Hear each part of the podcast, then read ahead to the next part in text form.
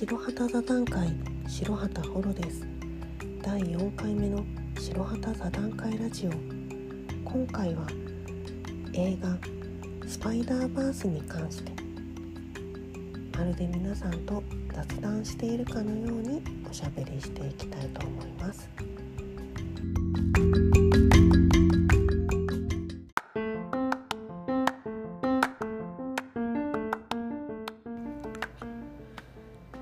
ですね。家でスパイダーバース。アメリカのアニメ映画を Amazon プライムで見ています。スパイダーバース2019年のアニメ映画なんですけどほんとつい最近こういう映画があるっていうのをちょっと人づてに聞いてでその前評判がすごく良かったんで期待してちょっと見てみたんですけどあのものすごいもうその前振りで聞いていた評価よりもかなり面白い。これぜひいろんな人に見てもらいたいなっていうぐらいの素晴らしい出来の映画でした。で実はこれ今見見てるの2回目なんですよね。1回目は吹き替え版で見て今は字幕版で見ています。でこの映画なんかいろんな側面であの評価できるポイントがあって普通にそのアニメ体験としてすごい斬新なあのエフェクトをかけてきたりその見た目視覚表現が優れている点とかもあるんですよ。でスパイダーマンってもともとコミックじゃないですか。でそのスパイダーマンの内面にすごく演出に重きを置いた実写映画版とかもたくさん出てきたと思うんですけどこのスパイダーバースは何よりもスパイダーマンがもともとコミックであったっていうことにすごく比重を置いて新しいスパイダーマンの映画を作ったなだなっていうのがもう見た目からして伝わるんですね。吹き出しが出てきたりそのエフェクトにスクリーントーンっぽいものがあったりその向こうの効果音がドドンと出てきたり放射線上の集中線が出てきたりとかあのアニメの質感としては CG フル CG アニメなんですよ。あのトイ・ストーリーのビジュアルをもっとナチュラルな人間の出てくるアニメにしたぐらいだと思ってください。でもそのテイストなんだけれどもこのそのテイストに一つフィルターがかかってそのコミックであった時のビジュアルイメージを重ねるとこんなに新しいあの画面になるのかっていう驚きが新鮮にありました。でまたこのスパイダーバースの主人公になる中学生の男の子がいわゆるそのカルチャーアートをすごいやってるんですよね。例えばグラフィティであったりスケートボードであったりそのニューヨークに住んでるその男の子が普段接してるカルチャーっていうものがどんな配色でどんなあのビビッドさなのかっていうのがこの言語的な説明を抜きにして絵で伝わってくるっていうのがすごい表現力としていいなっていうふうに思いましたね。でこの映画ネタバレにならない程度で言うとたくさんのスパイダーマンが出てくるんですよ。でたくさんの唯一無二のスパイダーマンがいろんな次元からやってくるんですけどまああのプリキュアがめっちゃ集まるみたいなことなのか ちょっとそれとは違う側面もあるんですけどその中でのその各スパイダーマンの出自の違いみたいなものもその絵柄の異なり方質感の異なり方で表現できてるですよね。それがあの非言語的にその表現できてるっていうのが分かりやすくってなおかつ奥深いところだなっていうふうに思います。であとはこの主人公一番コアとなる主人公の男の子がそのスパイダーマン史上初っていうとまあスパイダーマンって今まで一人の存在しかいなかったはずなんですけどその黒人の男の子なんですよね。でその男の子がどんな生活をどんな世界で送ってるのかっていうそのディティールがすごい細かいんですよ。で細かいんだけれどもそれが日本とは違うアメリカの話なんだけれどもすごくリアルだっていうのがちゃんと伝わるほどフル CG アニメであっても演技がちゃんとしてるんですよ。その表演出がちゃんとしてるっていうんですかね。例えばこの主人公の男の子はあの一般的なニューヨークの子供よりもちょっと勉強がちゃんとできるんですよね。でそれがどんな表現からわかるかっていうと冒頭で転校したっていうのが友達と朝挨拶するところでわかるんですね。なんかあなたがいなくなって寂しいわとかって言うんですよ。ででもその冒頭主人公の男の子は家か自分のお父さんとお母さんが住んでる家から出てきてるっていう表現があるんですよね。でもよく見たらキャリーあの旅行カバンみたいなガラガラがついてるカバンを引いてるんですよ。でえ？なんかどっか旅行行くのって思ってたらそれが週に一度その週末だけお家に帰っていたその週明けのシーンだっていうのが分かるんですよね。そのなぜならその男の子は寮に入ってるんですよ。で家からものすごい遠い学校に通ってるわけでもないのにそのウィークで月曜から金曜までは学校の寮に入っていて土曜日日曜日はもちろん家が近所なんで家に帰ってるっていうそういう設定なのがほんの冒頭数分でわかるんですね。でその全寮制の学校に通ってよく見たらその前の同級生とも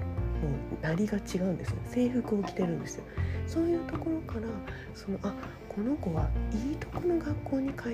っているんだっていうのが分かるんですね。でもこの子のお父さんは警察官あの朝から警察の制服を着ててお母さんは、まあ、出勤前なのか家でも医療従事者の人が着てる T シャツ。あのインナーあのヒートテックみたいな長袖のインナーに分かりますか？緑の半袖みたいなあの医療従事者の人があの仕事がしやすいように着る緑の制服みたいなのを家でも着てるんですよ。なのでその警察官と医療従事者っていう共働きの黒人のお家の男の子なんですよね。すなわち低所得者層でもないけれどもものすごい高収入のお家っていうわけでもないけどあのちゃんと一軒家フルハウスに出てくるみたいな一軒家に住んでるんですよね。で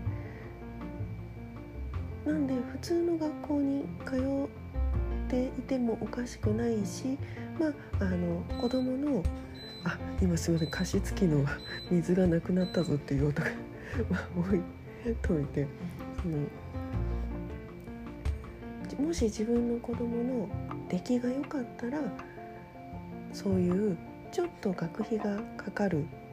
全寮制だしお金もかかるんだけどもいい学校に行かせれる。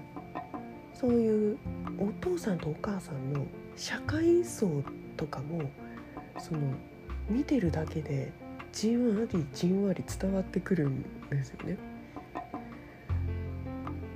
うん、であとはこの舞台がいわゆる都市部あのニューヨークぐらいの都市部なんですけどお父さんとお母さんが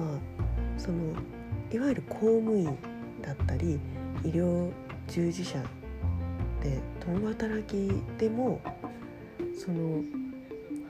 ものすごい金持ちってわけじゃないんだっていうのが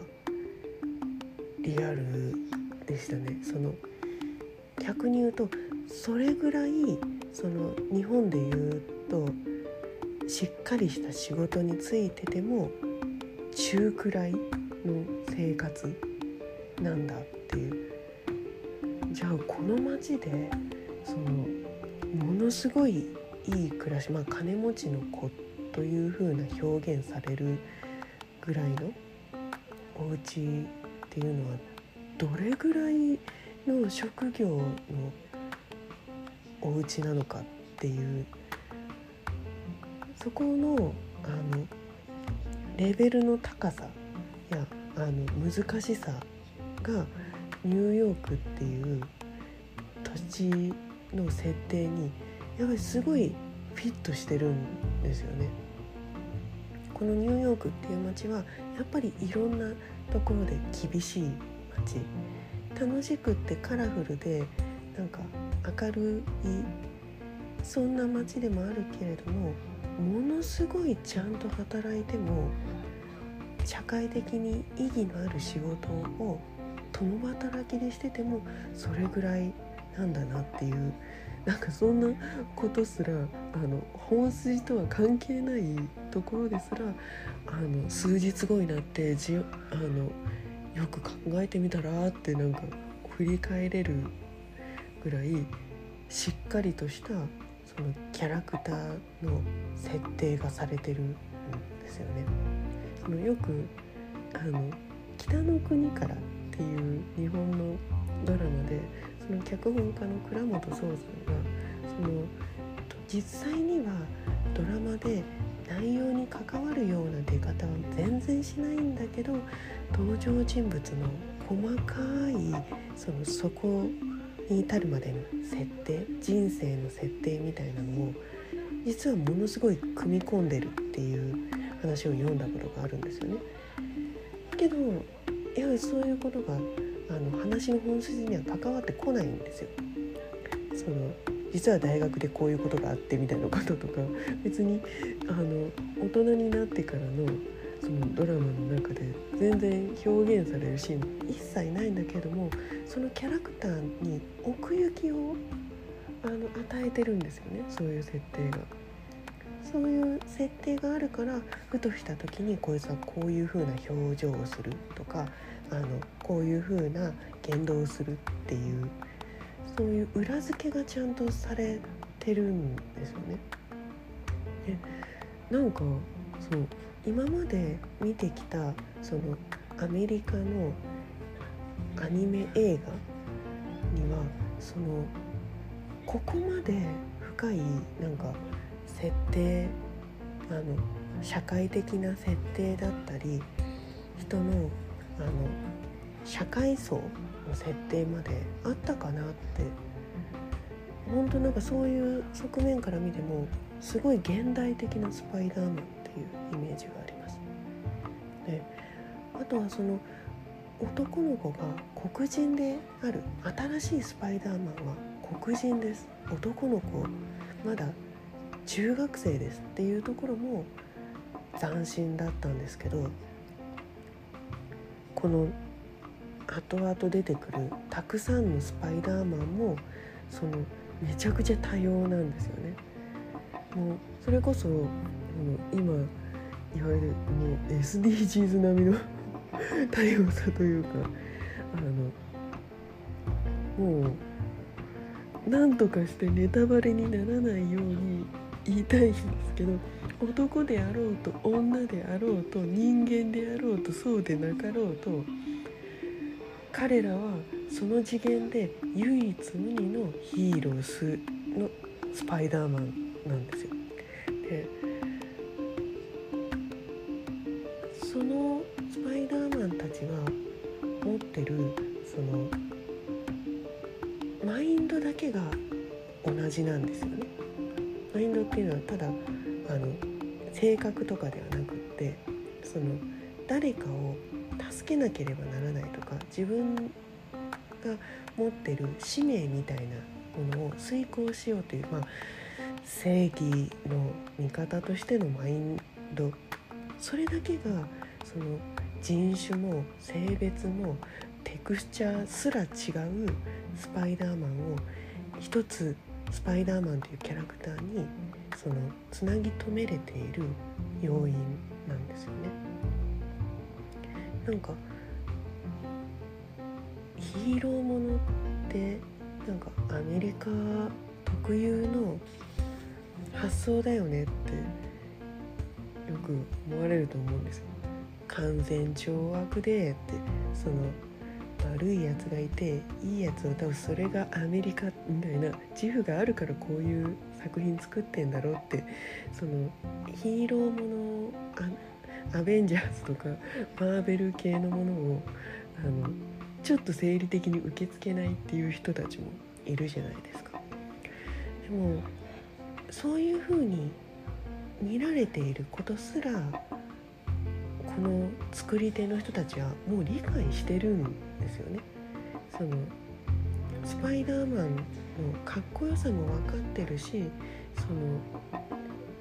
いい意味でスパイダーマンみたいなヒーローもののダサさみたいなものもこの作り手の人たちは分かってるんですよだからそのダサさすら面白さに変えようっていう今までのスパイダーマンが出してこなかった魅力を引き出してるんですよね。なんかこれは子供が見ても確かに面白いんだけれどもその違う文化についてその楽しみながら考えけど考えながら見れる作品だなって細かいディティールに注目してみるもよしその新しい視覚体験として見るもよしっていうあなんかここまでのあの噛み応えのある楽しい作品って最近日本のアニメって体験してたかなって思います。そのやっぱりこの今回の「スパイダーマン」で出てくる悪役に関してもちょっと見てて辛いところがあったんですよね。その悲哀がちゃんとあるというかでそれがあのきちんとテンプレートな悲哀だったんですよ。でなんか何々があの鬼になってみたいなそういうテンプレートじゃなくってもう本当に日常的に人が振り返って思い出せるようなあの悲哀家族を失う辛さとかですけどそれをなんとか取り戻したいっていう思いっていうかなり普遍的なものをこっちのアニメでもちゃんと表現してんぞっていうそのどうしてもあの大雑把なものだと思いがちだったんだろうなって振り返って思いますね。アメリカ映画ってもっと大雑把に作られてると思ってたって。いやでもその大味かもしれない。そけどその大味のもの飽きないようにちゃんと作り手は考えてるぞって。でその上で楽しませようとしてるぞっていう、うん、この作品が実際に劇場でやってた時になんで知らなかったんだろうって思いますね。この作品 Amazon プライムでお家で見る時の一つデメリットがかなりその音量があのボリュームが変わるんですよ作品の中で。そのちゃんと劇場で映されることを前提に作られたアニメなんだっていうのがそれでわかるんですよね。劇場ってそのボリュームをドーンとあの迫力あるシーンにはボリュームをそれだけ上げて表現することもできればそのボリュームを下げるシーンだとそれでもあのきちんと聞こえるぐらいにはなるけどもかなり音量を下げたりもするじゃないですか。でそのテレビで見られることを前提にしてる作品作りってそんなにボリュームの上限があの上限とその最低の音量とで差がないように思うんですよね。なぜなら見てる時にそのボリュームをいじれないじゃないですかそんなしょっちゅうしょっちゅう。いきなりボリューム上がってドーンって音が鳴ったらご近所さんに迷惑だしっていうそういうところもちゃんと分かってると思うんですよね作り手の人たちは。なんでこれ Amazon プライムで見る時音量にほんと気をつけてほしいですね。あのできるならなんかネックスピーカーとかで見るのが本当はいいんでしょうけど、うん、あのヘッドホンとかそのネックスピーカーとかで見たらちゃんとこの作り手の人たちが演出としていじったそのサウンドが伝わると思います。だからこれ自分はそういう環境ちょっと見れなかったんでなるべくボリュームを抑えめで見れたんですけどやっぱり音量が小さいシーンだとちょっと巻き戻って音量を上げて「えなんて言ったの?」とかって聞きながら戻ったりしたんでそう本当にこれは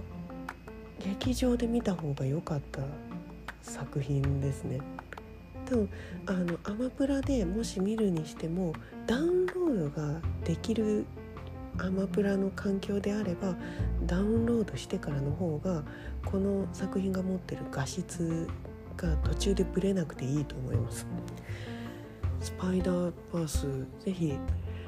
あの一度見てみてそしてなんかあの振り返って見てみてほしいですね。いろんなアメリカの魅力が詰まってもいるしアメリカのアニメのこれからが末恐ろしく感じれる楽しみになる作品だと思います。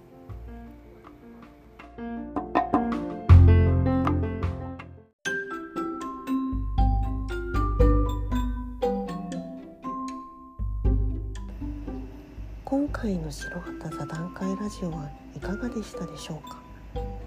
紹介したアニメ映画「スパイダーバース」は吹き替え版字幕版ともに Amazon プライムで見ることができます。是非 Amazon プライムに入っているよという方は見てみてください。見てみた感想などコメントでいただけるととても嬉しいです。ではまた次回の白旗座談会ラジオでお会いしましょう。バイバーイ。